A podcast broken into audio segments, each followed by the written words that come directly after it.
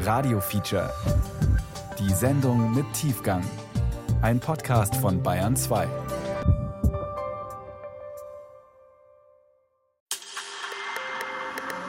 Stadt, Land, Wandel. Wo ist die Zukunft zu Hause? Die ARD Themenwoche auf Bayern 2. Hallo, Till Ottlitz hier. In der ARD Themenwoche fragen wir uns dieses Mal unter anderem, wo möchten Sie leben? In der Stadt, auf dem Land, irgendwo dazwischen? Die Menschen, die wir heute kennenlernen, die haben ein Extrem gewählt. Sie wohnen in den am dünnsten besiedelten Regionen Europas. Gegenden, in denen immer mehr Läden, Ärzte, Schulen dicht machen, in denen es immer einsamer wird. Aber die Menschen wollen dagegen kämpfen. Sie wollen ihre Dörfer erhalten. Und dafür haben sie sich in einem europäischen Projekt zusammengeschlossen. Unsere Autorin Brigitte Kramer hat drei dieser besonders dünn besiedelten Regionen besucht und ihren Kampf gegen die Landflucht begleitet. Und zwar in Brandenburg, Zentralspanien und Lappland. Stadt in Deutschland. Ich gebe es mal ein, die Adresse, mal sehen, was, äh, wie der Weg da ist. Das ist ein altes Navigattensystem.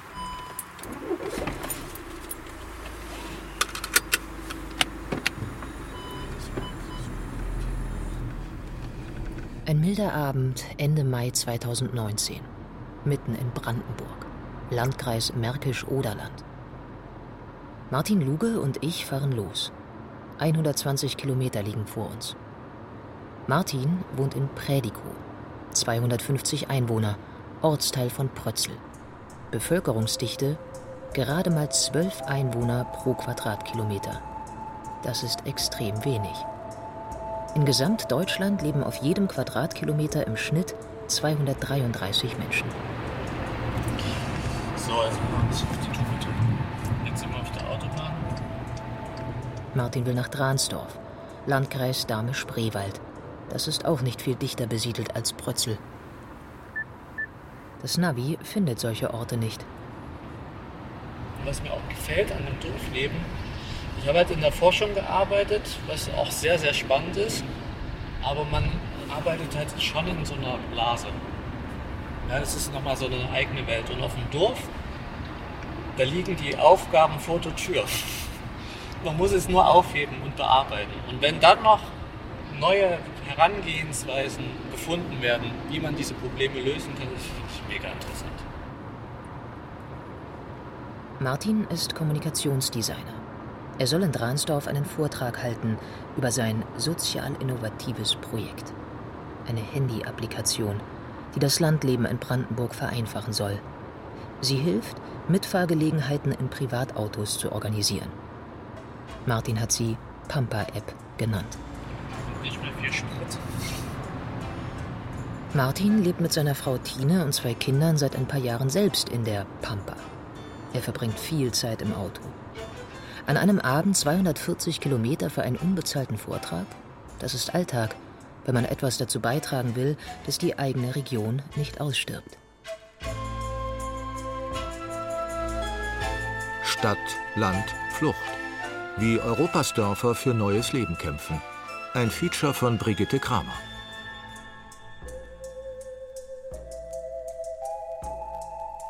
Europa, der am dichtesten besiedelte Kontinent der Welt, hat ein massives Problem.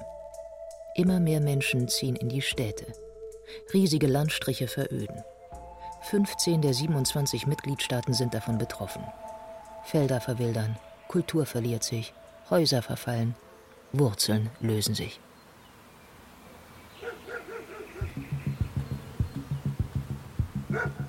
Im EU-Jargon nennt man dünn besiedelte Regionen auch Sparsely Populated Areas, kurz SPAs. Heute soll es um drei solche Gegenden gehen. Brandenburg, die Region Soria in Zentralspanien und Lappland im Norden Finnlands. Die drei Regionen gehören zu einem EU-Projekt, das Landflucht bekämpfen will. Habt ihr Ideen, wie man junge Leute in die Dörfer lockt? Sind bei euch alle ans Internet angeschlossen? Welche Branchen haben bei euch Zukunft? Solche Fragen stellen sich die finnischen, spanischen und deutschen Teilnehmer des Projektes seit 2017. Sie haben sich schon ein paar Mal gegenseitig besucht.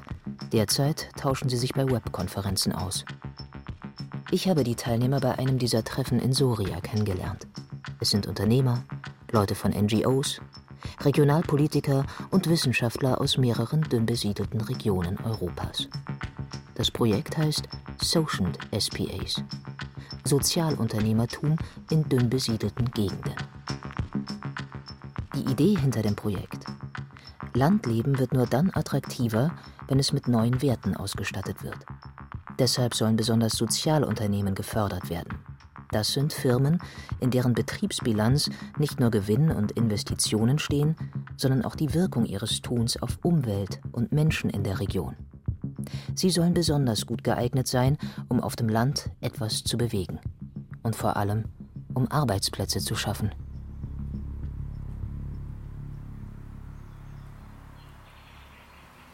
Brandenburgische Stille.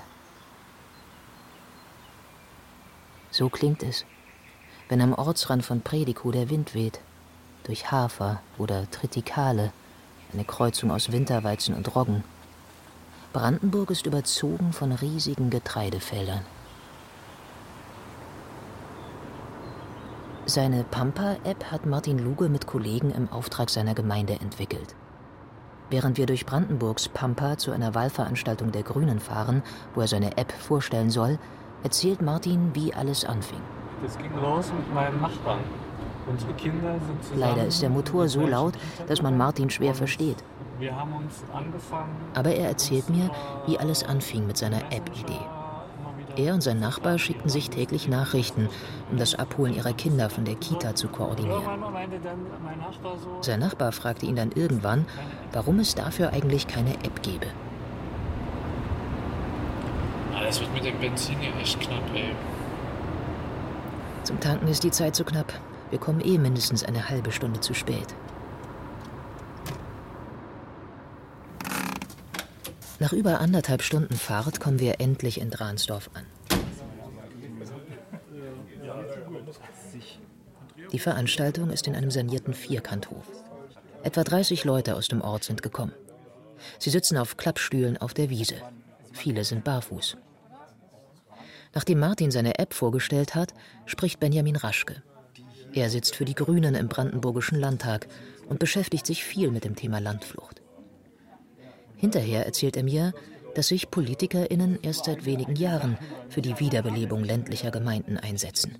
Also wir haben eine dramatisch positive Veränderung festgestellt, als wir vor fünf Jahren angefangen haben mit dem Thema. Da war es auf Bundesebene zum Beispiel noch nicht so, dass da Gelder ausgeschüttet wurden und alle gesagt haben, wir sind für den ländlichen Raum, sondern wir haben angekämpft gegen diese Grundhaltung, da ist nicht viel zu retten und das ist alles depressiv.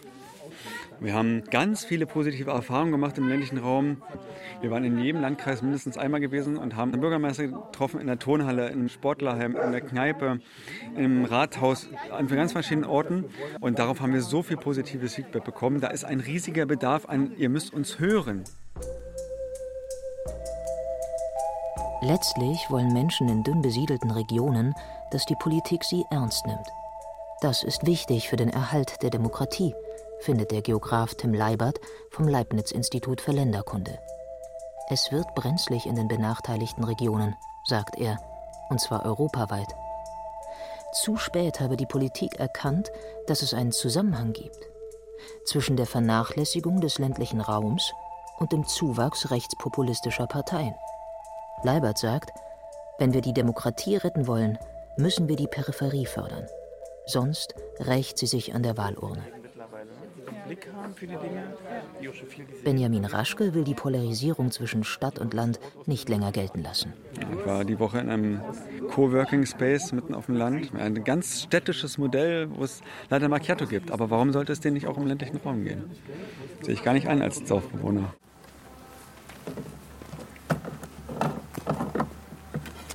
Genau. So, jetzt brauchen wir nur Licht. Ja, habe ich.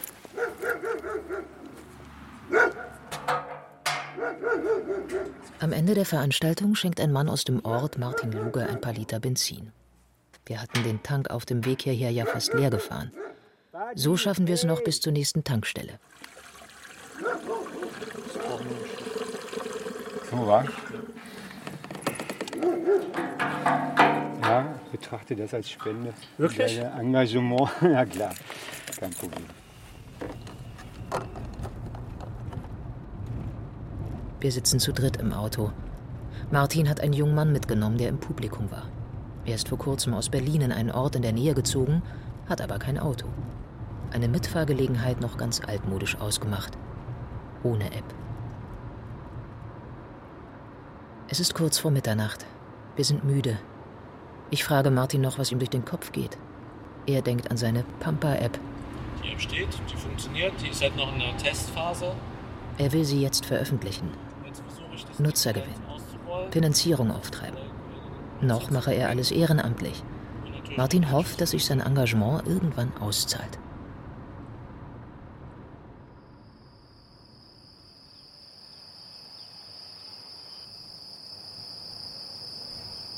So klingt die Stille in Soria, einer Provinz in Zentralspanien, nördlich von Madrid. Die Bevölkerungsdichte in Soria liegt bei acht Menschen pro Quadratkilometer. Im Durchschnitt kommen in Spanien auf jeden Quadratkilometer immerhin 94 Einwohner. Überall, wo man hinschaut, erstrecken sich weitläufige, flache Hügel. Sie sind von enormen Getreidefeldern überzogen. Soria ist eine alte Agrarregion, wie Brandenburg. Heute werden die Flächen im industriellen Stil bearbeitet, gehören wenigen Großbauern.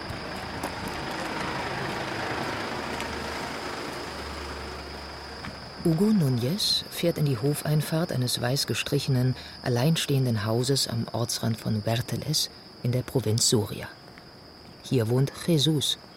Er ist Hugos erster Kunde heute. Der bringt ihm eine kleine Kühltruhe.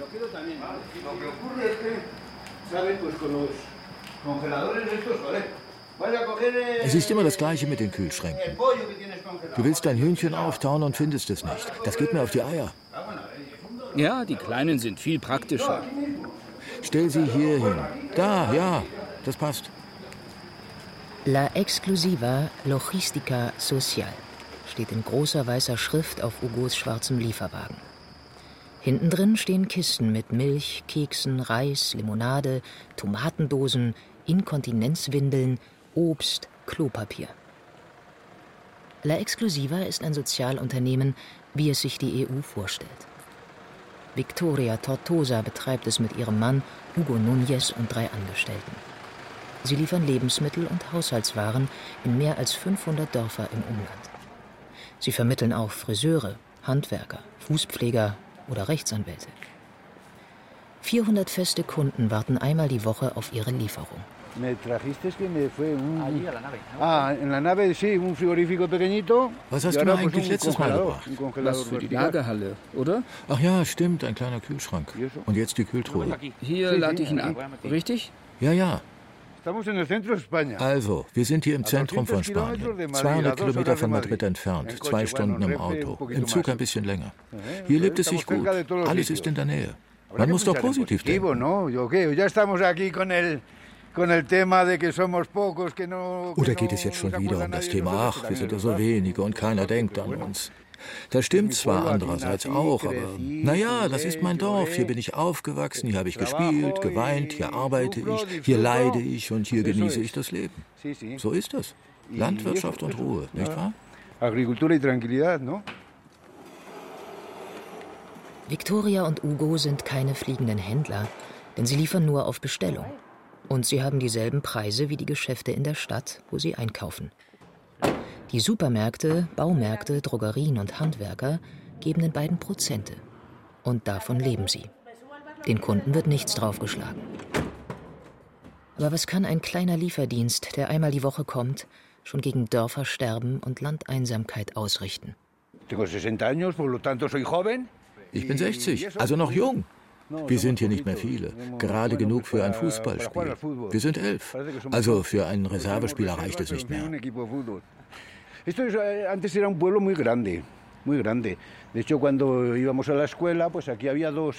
Das war mal ein richtig großes Dorf. Es gab mal zwei Schulen. Eine für die Jungen und eine für die Mädchen. Wir waren mehr als en todos 20 los pueblos, Kinder in jeder. Pues, Es ist überall das Gleiche. Das Unternehmen Landflucht hat hier großen Schaden angerichtet.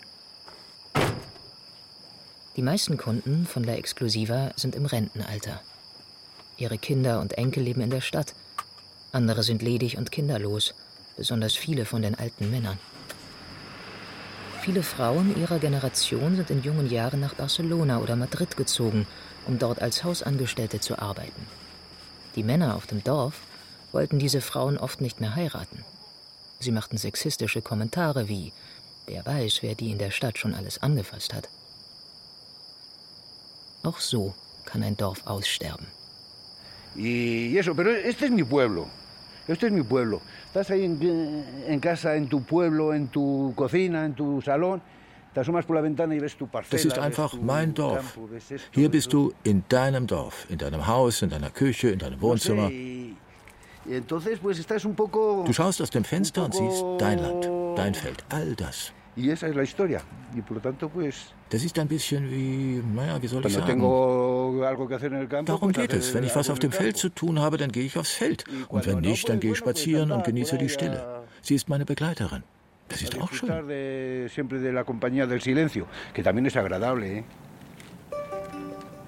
Jesus baut Getreide an. Früher hatte er noch Milchkühe. Aber sein Bruder ist bei einem Unfall gestorben und allein wurde ihm die Arbeit zu viel. Da hat er die Kühe verkauft.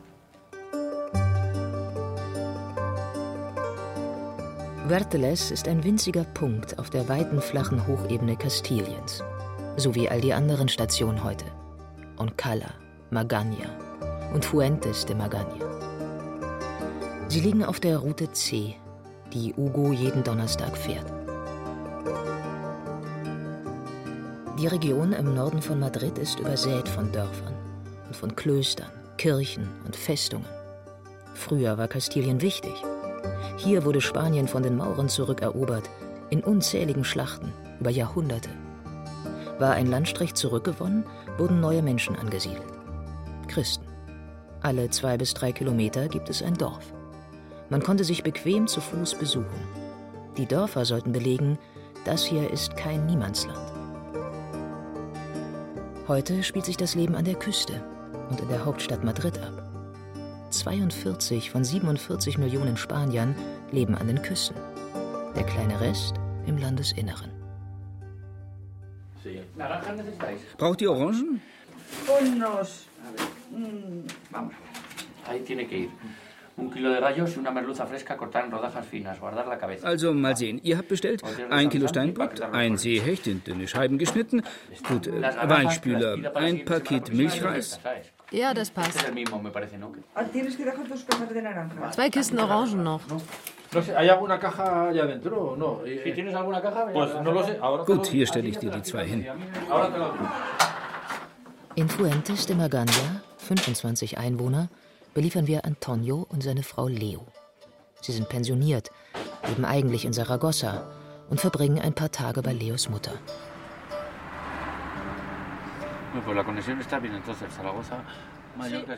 Wir fahren weiter auf der Landstraße.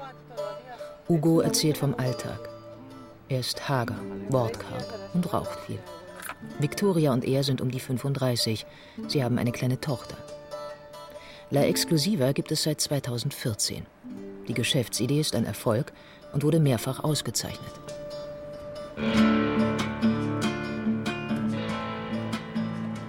Es ist Mitte Februar.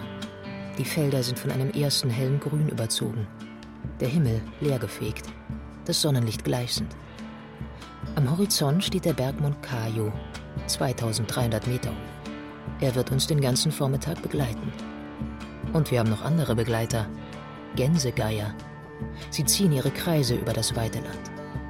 Manchmal sitzen sie in großen Gruppen auf kleinen Anhöhen, die Flügel leicht geöffnet. Sie lassen sich von der Sonne das Gefieder wärmen.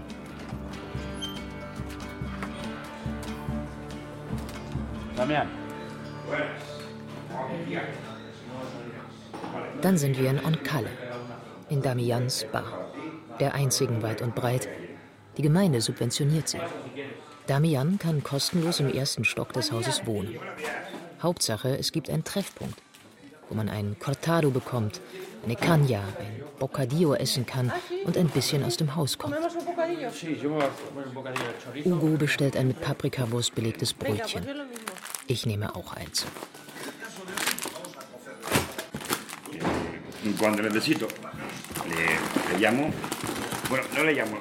Wenn ich was für die Küche brauche, rufe ich ihn an. Nein, ich schicke eine Nachricht. So störe ich nicht. Ja, er schickt WhatsApps.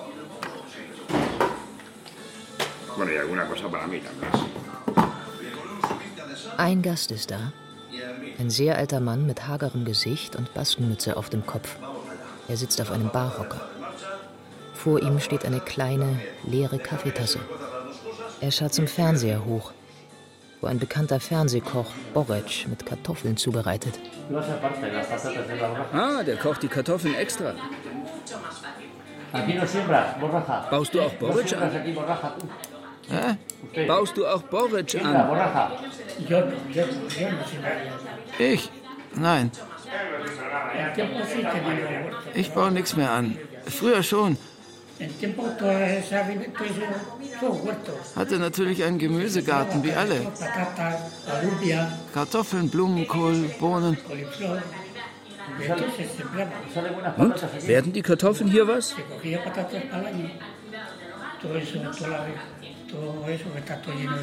Früher war hier alles voller Gärten. Und jetzt kommen nicht mal mehr die Wildschweine. Alles voller Dornen und Brombeergestrüpp.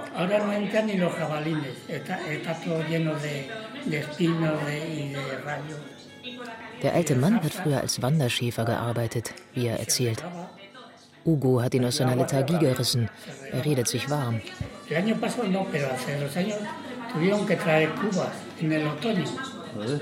Er ist schwerhörig und hat kaum mehr Zähne im Mund. Dazu läuft der Fernseher. Trotzdem können wir uns ein bisschen unterhalten. Desde Badajoz me he tirado yo aquí 40 días. Andando con las ovejas. Von Badajoz habe ich 40 Tage wieder zurückgebraucht. Mit den Schafen. Kennst du ein Dorf, das Albuquerque heißt, an der Grenze zu Portugal? 40 días aquí con las ovejas. Von da aus 40 Tage zurück mit den Schafen. Bei strömendem Regen und den Flechtschuhen. Damals gab es keine anderen Schuhe. que entonces no había zapatos, con albarcas y una manta. Y a dormir a la intemperie. No, ¿Eh? a dormir al raso. A dormir al raso. Und im Freien schlafen. Ja, auf dem Boden schlafen. Damian möchte die Geschichten des Schäfers auch mitkriegen und schaltet den Fernseher aus. Y luego venir aquí con las ovejas Und dann hier mit den Schafen y ankommen. dormir en un saco todo el verano en, el- en la red con las ovejas. Und den ganzen Sommer auf einem Sack schlafen. Bei den Schafen. Wenn ich das heute den Leuten erzähle, glaubt es mir keiner. Eh, Das muss man erst mal aushalten. Im Dorf. Und man hat nichts bekommen. Nichts. Das Essen. Damian wendet sich an Hugo. Yo que soy andaluz opino que el castellano. Also ich als Andalusier finde, dass die Castilier einfach zu wenig Unternehmergeist haben. Und deswegen sind hier vielleicht so viele Dörfer verschwunden. Sie haben sich einfach nicht getraut, was Neues zu machen. Wie du zum Beispiel.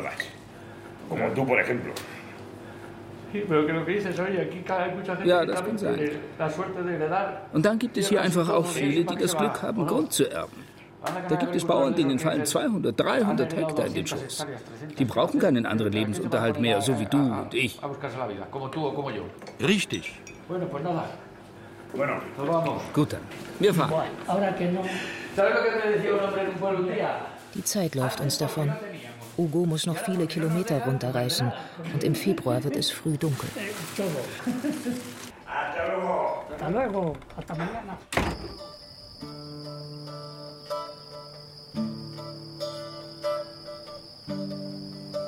Für viele Kunden ist Hugo eine willkommene Abwechslung.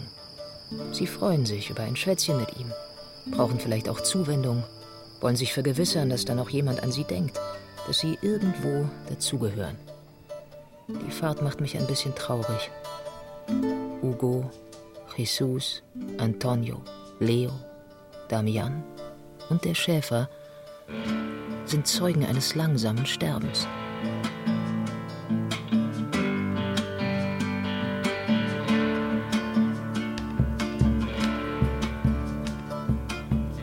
Der spanische Journalist und Schriftsteller Sergio del Molino hat 2016 in seinem gefeierten Essay La España Vacía, das leere Spanien, geschrieben, die Dörfer mögen aussterben, aber im Kopf vieler Spanier leben sie weiter. Das leere Spanien. Schon der Begriff gefällt vielen Bewohnern nicht. Denn Zentralspanien ist ja nicht menschenleer. Sie sind doch noch da.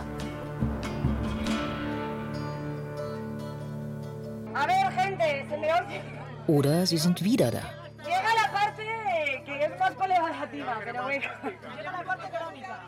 Laura Puente ist 30 Jahre alt und in der Hauptstadt Madrid aufgewachsen.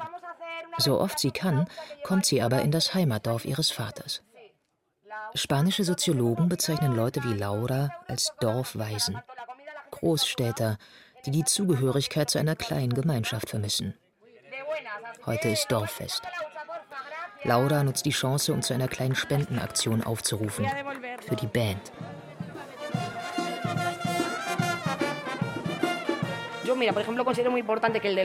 Ich finde es zum Beispiel super wichtig, dass der von der Kneipe zufrieden ist und immer aufmacht, jeden Tag. Wenn das hier eines der Dörfer wäre, wo die Kneipe nicht mehr aufmacht, wo soll ich denn dann hin?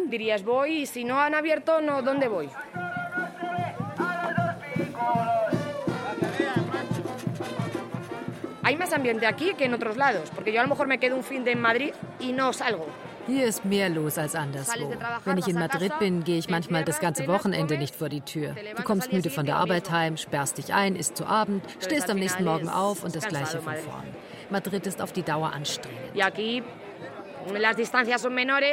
Und hier sind die Distanzen viel kürzer. Wenn du jemanden treffen willst, musst du einfach nur eine Tür aufmachen. Und dann haben sie vielleicht mal eben ein Abendessen für 20 organisiert. Ich hoffe, weil wir so viele sind, die das Dorf lieben, dass alle weiterhin kommen und das Dorf nicht aufgeben. Auch wenn es nicht einfach ist. Ich wünsche mir, dass es hier immer Leben geben wird.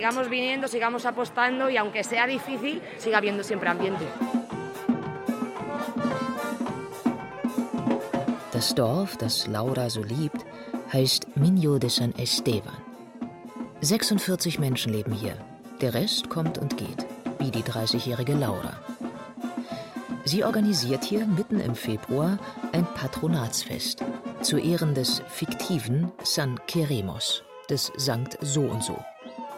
Es ist ein schöner Vorwand, um sich zu treffen und zu feiern.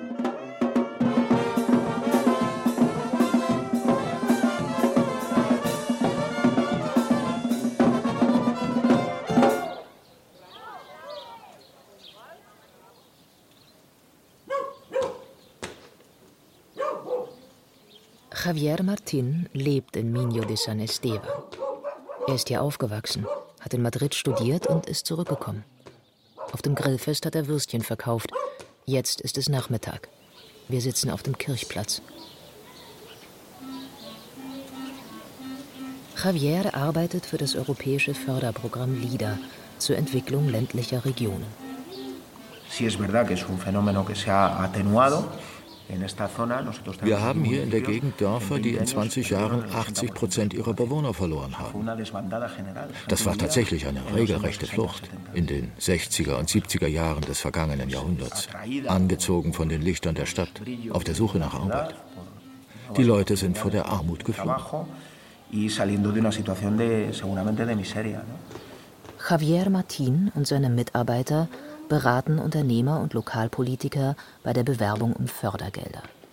Tourismus, Verarbeitung regionaler Agrarprodukte und Denkmalschutz seien die Branchen mit den höchsten Erfolgschancen, sagt Javier. Seit 1997 hat er 300 bis 400 Projekte unterstützt, schätzt er, und 20 Millionen Euro Fördergelder kanalisiert. Zum Beispiel eine Forellenzucht mit Picknickplatz eine Apfelplantage, eine Apfelanlage für Quellwasser und eine Bimmelbahn für Touristen durch das Städtchen El Burgo de Osma. Er sieht seine Arbeit mit gemischten Gefühlen. Que estos son como cuidados paliativos, ¿no? Nos dan una pequeña cantidad de un Das ist alles nur Palliativmedizin. Retten können wir nichts. Sie geben uns ein bisschen Geld, damit wir eine Weile beschäftigt sind. Wirkliche Kraft, um etwas zu verändern, um die Tendenz hier umzukehren, haben wir nicht. Die Entwicklungspolitik wird nur über EU-Fonds finanziert. Eine eigene Politik für den ländlichen Raum hat der spanische Staat nie entwickelt. Wir erleben einen historischen Moment, in dem sich die Beziehung des Menschen zu seinem Umfeld verändert. Es entstehen enorm große leere Flächen, denen wir eine neue Funktion zuweisen müssen. Fördergelder alleine können den Trend nicht stoppen. Javier Martin ist davon überzeugt, dass der ländliche Raum nur mit Umdenken und einem tiefgreifenden Wertewandel zu retten ist. El medio rural es la reserva de muchos artículos de primera necesidad para el conjunto de la sociedad. En el medio rural está el agua. Der ländliche Raum bietet der Gesellschaft Reserven aller lebenswichtiger Güter. Hier ist das Wasser, ein Großteil der erneuerbaren Energien. Hier ist die Luft, die Artenvielfalt, die Landschaft, die Natur. Die Marktwirtschaft, in der wir leben, hat all diesen Gütern bis jetzt keinen realen Wert zugeschrieben. Es gibt sie aber nur hier, auf dem Land. están vinculados al medio rural.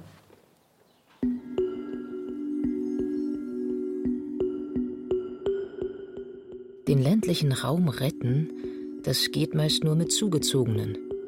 Doch viele Alteingesessene haben Angst davor, dass das, was sie mit ihrem Dorf verbinden, plötzlich nicht mehr wichtig ist. Feste, Vereine, Traditionen. Dass urbane Dörfer entstehen. Es kommt zu Spannungen.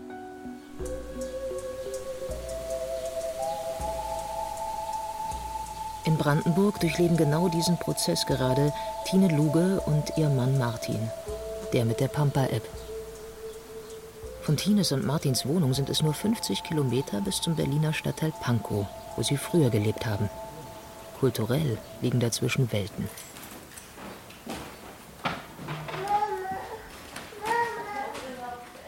Ich habe die beiden im Mai 2019 auch zu Hause besucht. Sie leben in einer großen hellen Mietwohnung in einem ehemaligen Wohnheim für Melkerlehrlinge aus DDR-Zeiten. Unten ist ein verwilderter Garten, den sie sich mit vier Familien teilen. Tine Luger hat an der Filmhochschule studiert und verdient momentan ihr Geld mit Yoga-Unterricht in Berlin. Mehrmals die Woche pendelt sie mit einem Bekannten im Auto frühmorgens los und kommt abends wieder heim. Wir gehen von der Veranda in den Wohnraum und setzen uns an einen großen Esstisch. Tochter Lisa sitzt auf Tines Schoß. Für uns war die Idee zu sagen, wir wissen nicht, wie Landleben geht. Wir probieren das jetzt einfach aus und wir geben uns so ein Jahr. Und das ist so ein Experiment. Und jetzt merken wir schon, okay, eigentlich das erste Jahr war so ein bisschen wie Urlaub. Dann fängt es eigentlich erst an. Ja? Ich denke, man braucht wahrscheinlich sogar so drei Jahre, um irgendwie überhaupt in irgendeinem Umfeld so richtig anzukommen. Man fängt eben an, sich zu engagieren für manche Sachen und so, und jetzt merke ich eigentlich erst, dass, ja, das ist halt, dass man richtig in Berührung kommt. Dann passieren halt eben auch nicht nur angenehme Sachen. nicht nur angenehme Sachen? Das heißt zum Beispiel, dass ein Lokalpolitiker Tina und ihren Mann öffentlich angreift, weil sie sich ehrenamtlich engagieren. So nach dem Motto, Menschen äh, nehmen unsere Steuergelder, um sich damit ihre Existenzgrundlage zu schaffen und Ihre Projekte, die Sie persönlich da wichtig finden, mit denen äh, nehmen Sie uns die Gelder weg. Trotz aller Widerstände hat Tine Luge das Projekt Prötzeler Runde Wir gestalten unsere Gemeinde ins Leben gerufen. Regelmäßige, offene Treffen zu Dorfbelangen. Eingeladen sind die Bewohner der vier Dörfer der Gemeinde. Prötzel, Prädikow, Sternebeck und Harnekoop. Eineinhalb Jahre später, im September 2020, schicke ich Tina eine Nachricht. Ich will wissen, was aus der Prützler Runde geworden ist und ob sich ihre Stimmung gebessert hat. Hat sie. Tina antwortet mir mit Audios, die sie in Berlin auf dem Weg zur Arbeit aufnimmt. Also die ganze Idee von der Prötzeler Runde ist ja daraus entstanden, dass ich als Zugezogene sozusagen das Gefühl hatte, diese einzelnen Dörfer reden eigentlich gar nicht so miteinander. viel, der redet über den und ich denke, dass der und so weiter. Aber alles sozusagen Mutmaßung. Es geht also auch darum, alte Spannungen zu lösen. In dem ganzen Prozess war der Wahlkampf für die neue Gemeindevertretung und da ist dann einer der Kandidaten in seiner Wahlwerbung total ausfällig geworden. Also hat sozusagen die aus dem anderen Dorf und was die alles für schlimme Projekte machen und so weiter. Ähm, also ganz bewusst diffamiert. Als wir dann unsere erste Veranstaltung gemacht haben, gab es total viel ja, Wut im Bauch. Mittlerweile ist die Wut weg. Die Prötzler Runde trifft sich regelmäßig, organisiert Busfahrten im Gemeindegebiet, damit sich die vier Dörfer besser kennenlernen. Also bei der ersten Veranstaltung ging es hauptsächlich darum, was ist gut in unserer Gemeinde und was können wir uns eventuell für die Zukunft vorstellen. Dann haben wir darüber gesprochen, wie wir eine Feierkultur gemeinsam etablieren können, denn die hat bis jetzt zum Beispiel jedes Dorf für sich, aber ähm, Gemeindefeste gibt es eigentlich wenige. Und ähm, jetzt bei der Bustour zum Beispiel haben wir uns erstmal überhaupt angeschaut, was ist eigentlich in unserer Gemeinde an tollen, erhaltenswerten Orten vorhanden und haben uns gegenseitig erzählt und erzählen lassen von alten Geschichten. Über den Hof Prädikow zum Beispiel. Den größten Vierseithof Brandenburgs. 15 Wirtschaftsgebäude, mehr als 9 Hektar Land. Er hat die Geschichte des Dorfes über Jahrhunderte geprägt. Generationen von Einheimischen haben hier gearbeitet, erst für Adelsfamilien, ab 1946 für den Staat. Seit der Wende stand er mehr oder weniger leer. 2017 ist wieder Leben in den Hof gekommen. 100 stadtmüde Familien aus Berlin wollen hier einmal leben und arbeiten. Mit einer Baugenossenschaft entwickeln sie gerade ein Co-Housing-Projekt, das mittlerweile in ganz Brandenburg bekannt ist. Es gilt als Modell dafür, wie neues Landleben funktionieren kann. Für viele Prötzler ist der Zuzug von so vielen Städtern allerdings eine Herausforderung. Sie haben Angst, dass das Verhältnis kippt und sie plötzlich zur Minderheit im eigenen Dorf werden.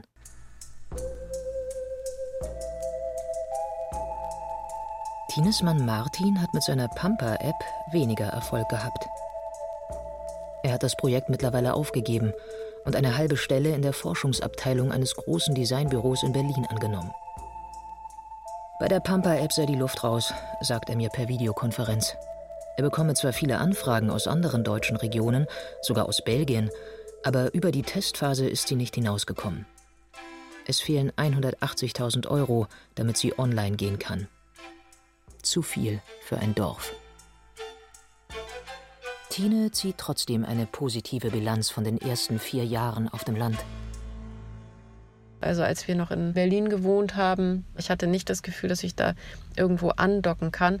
Und das hat sich jetzt irgendwie total geändert. Und ja, das ist auf jeden Fall auch die eigentliche Bestätigung dann, die ich jetzt erfahre, dass es eben diese Leute gibt, mit denen man gemeinsam Projektideen schmieden kann.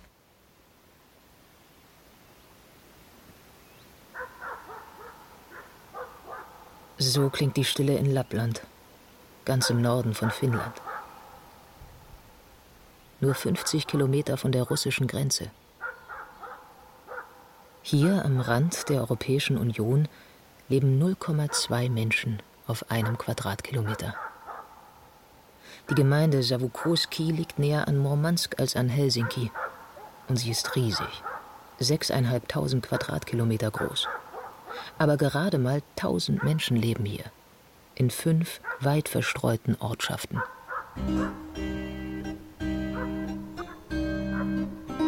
Lappland ist auch am EU-Programm Social SPAs beteiligt. Bei einem Treffen der Programmteilnehmer in Kastilien lerne ich auch zwei Vertreterinnen aus der Provinzhauptstadt Rovaniemi kennen. Sie vermitteln mir Kontakte in Savukoski. Ich plane meine Reise knapp 4500 Kilometer. Zwei Tage Anreise, zwei Tage Abreise. Der erste Anlauf Ende Oktober 2019 scheitert am Wetter. Ungewöhnlich viel Schnee um diese Jahreszeit. Es wäre besser, aufs Frühjahr zu warten, schreibt mir der Bürgermeister. Zweiter Anlauf. April 2020. zum alljährlichen Trockenfleischmarkt, wenn die Rentierhalter aus der Umgebung zusammenkommen. Doch das Coronavirus kommt dazwischen. Auch mein dritter Anlauf Anfang Juli 2020 klappt nicht. Finnair storniert den Flug.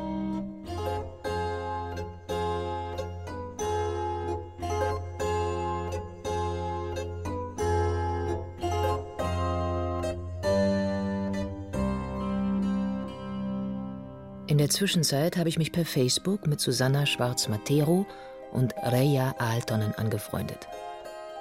Susanna ist die Kulturbeauftragte im Rathaus von Savukoski. Sie stammt aus der Regionalhauptstadt Rovaniemi. Ihr Mann ist einheimisch. Die beiden haben fünf Kinder. Reja und ihr Mann sind beide im Ort geboren. Sie stammen von den Ureinwohnern, den Samen ab.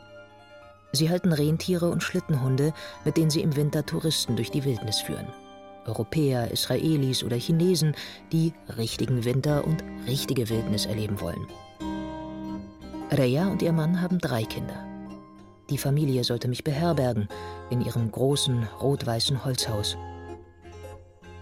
Reja und Susanna sind direkte Nachbarinnen. Ihre Häuser stehen trotzdem vier Kilometer auseinander. Ich skype mit Susanna.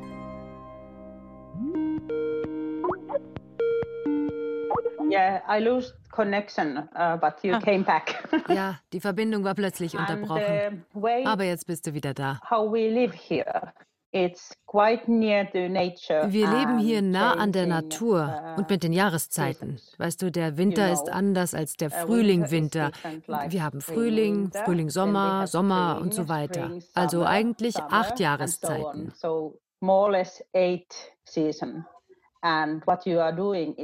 Du tust, was die. Jahreszeit gerade bietet. Du kannst Beeren pflücken oder jagen, fischen oder sowas. Jagen zum Beispiel gehört hier zum Lebensstil. Es ist eine Frage der Kultur. Dein Vater, dein Großvater und dessen Großvater haben das auch schon gemacht. Und sie haben sich vom Fleisch ernährt. Es ist gesellschaftlich tief verankert. Susanna macht sich Sorgen um die Zukunft. Knapp 16 Prozent der Bewohner sind arbeitslos. Und es gibt sehr viele Rentner in Savukoski. Die Gemeinde hat kaum Einnahmen. Und die neue Schule ist viel kleiner als die alte. 100 Kinder und Jugendliche besuchen sie. Die Regionalverwaltung bietet ihnen kostenlose Bücher und Laptops, wenn sie in der Schule ihres Heimatortes bleiben. I think the main reason why young Ich people glaube, stay die here Gründe, warum junge Leute hier bleiben, sind local Rentierhaltung und lokale In Finland Kultur. In 21 Finnland gibt es reindeer 21 Rentierregionen. Und das hier ist die größte in ganz Finnland. Wir haben hier 12.000 Rentiere. Viele Familien halten Rentiere. Trotzdem ziehen nach dem Schulabschluss viele weg. Susannas Sohn ist im September mit seiner Freundin nach Rovaniemi gezogen, um Forstwirtschaft zu studieren. I hope that they came back. Ich hoffe, dass sie Of zurückkommen. course, they are young. Aber sie sind natürlich jung und And, es kommt darauf an, wie die Situation ist, wenn sie mit ihrem Studium fertig sind. Graduate. But I think the main thing is that we don't have enough uh. Das größte Problem hier ist, dass es nicht genügend Mietwohnungen und kleine. Apartments für Leute gibt, die zurückkommen wollen. Die wirtschaftliche Lage der Gemeinde ist nicht gerade gut. Wir haben viele alte Gebäude, aber wir haben kein Geld, um uh, sie zu sanieren. Das ist eines der. Probleme. Die Gemeinde hat kaum Einnahmen.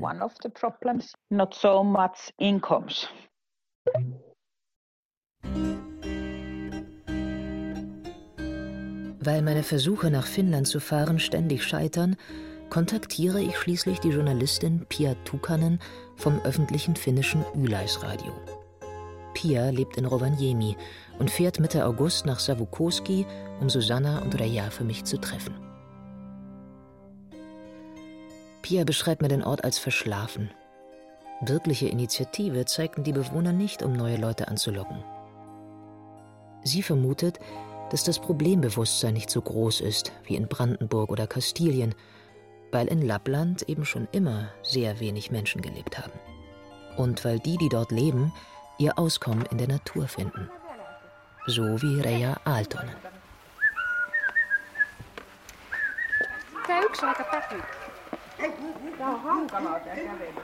Niin se on semmoista keruaikaa se kesä ihmisille ja eläimille. Der Sommer ist die Jahreszeit des Sammelns für Menschen und Tiere. Du sammelst Beeren, Pilze, Fisch, Pflanzen, was auch immer. Es ist auch die Zeit harter Arbeit. Deswegen mag ich den Sommer überhaupt nicht. Das Beste am Sommer ist, dass der Herbst bald kommt und die Nächte wieder dunkel werden. Dann musst du nicht mehr 24 Stunden am Tag arbeiten, sieben Tage die Woche. Arvelisin, että se juuri vaivaa ihmisille, jotka eivät niin ole luonnonvalossa.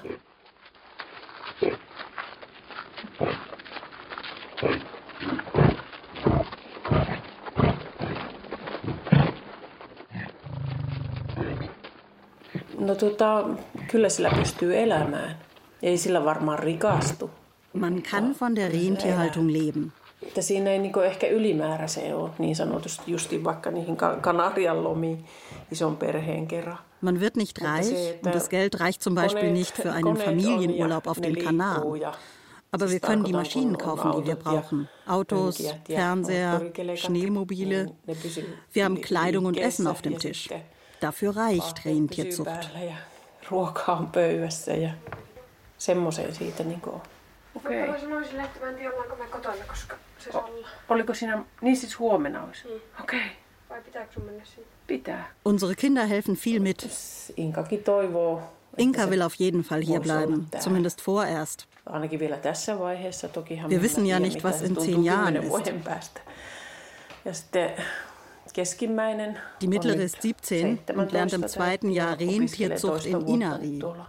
Sie weiß schon, seitdem sie zehn ist, dass sie mit Rentieren arbeiten will. Und der Jüngste ist elf. Er will auch Rentierzüchter werden. Sein Vater ist ein großes Vorbild. On hänen, hänen niinku työ. Isänsä on varmaan suurin idoli. Ai, kuka? Kuka? Kuka? Ah, jo. Reja zeigt Pia ihre Hunde. 16 Husky-Welpen wuseln um ihre Beine.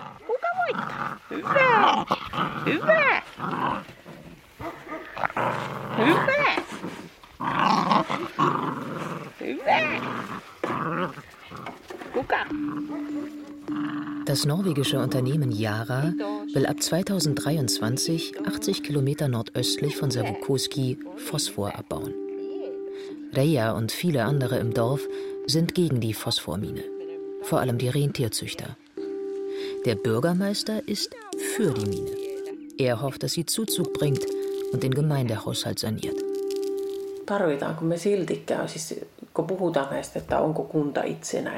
Einfach ausgedrückt, die Mine bringt uns viel mehr Nachteile als Vorteile. Das ist ganz klar.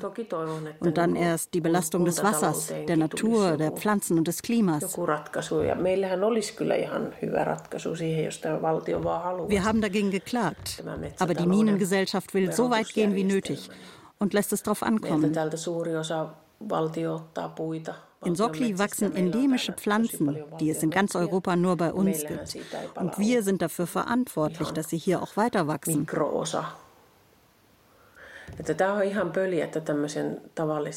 Wir sind jetzt beim obersten Gerichtshof angelangt und wir werden nicht stoppen. Das Ganze ist lächerlich. Ganz normale Mütter und Rentierzüchter müssen gegen die Anwaltskanzleien der Minengesellschaft antreten. Es ist wirklich nicht einfach. Wir sprechen nicht dieselbe Sprache wie diese Anwälte.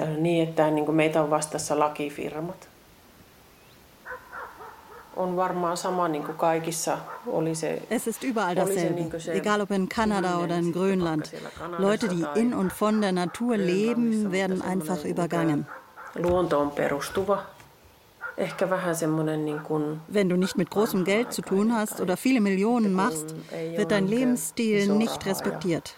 Näytetään, että nyt tehdään miljoonia tällä jutulla ja niin se ei varmaan niinkö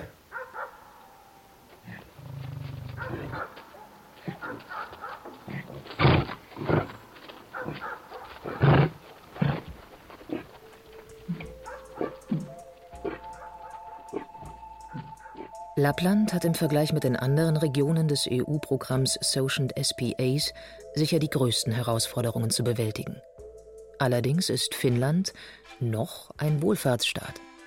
Viele Aufgaben, die andernorts Sozialunternehmen oder Familienangehörige leisten, Altenpflege oder Transport, übernehmen die Gemeinden oder die Regionalregierung Lapplands.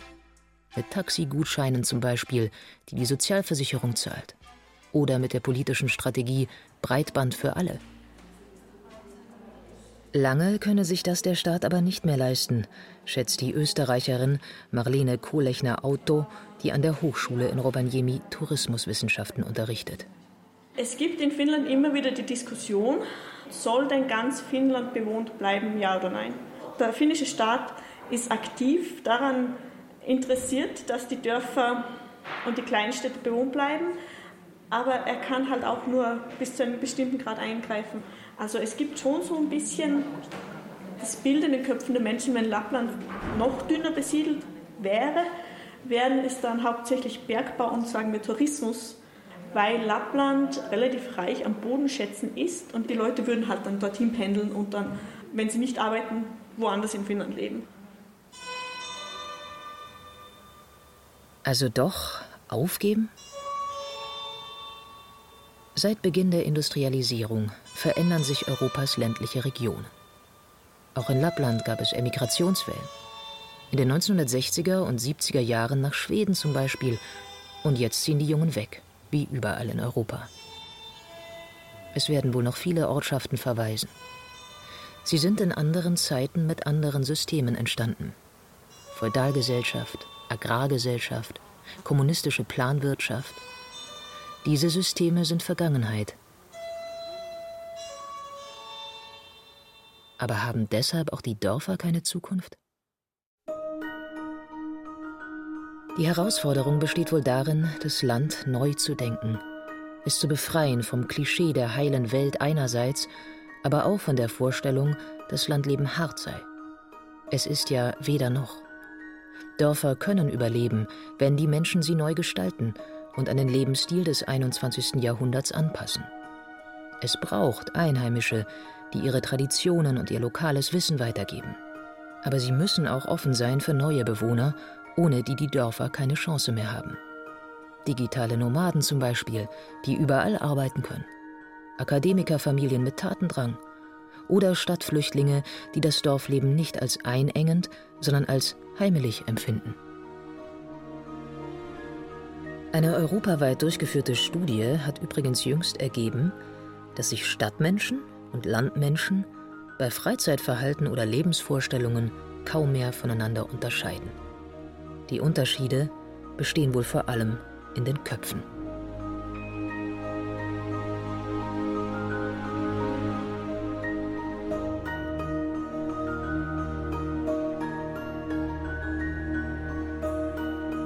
Stadt, Land, Flucht. Wie Europas Dörfer für neues Leben kämpfen. Ein Feature von Brigitte Kramer. Erzählt von Katja Bürkle. Deutsche Stimmen von Berenike Beschle, Burkhard Tabinus, Peter Lersch, Andreas Neumann, Joana Ortmann und Peter Weiß. Ton und Technik Adele Kurzil. Regie Lydia von Freiberg. Redaktion Till Ottlitz. Eine Produktion des Bayerischen Rundfunks mit dem Westdeutschen Rundfunk 2020. Die Sendung heute haben wir vor einem Jahr zum ersten Mal ausgestrahlt. Viele weitere Inhalte zum Thema Stadt, Land, Wandel finden Sie unter bayern2.de-themenwoche. Bis nächste Woche, Ihr Till Ottlitz.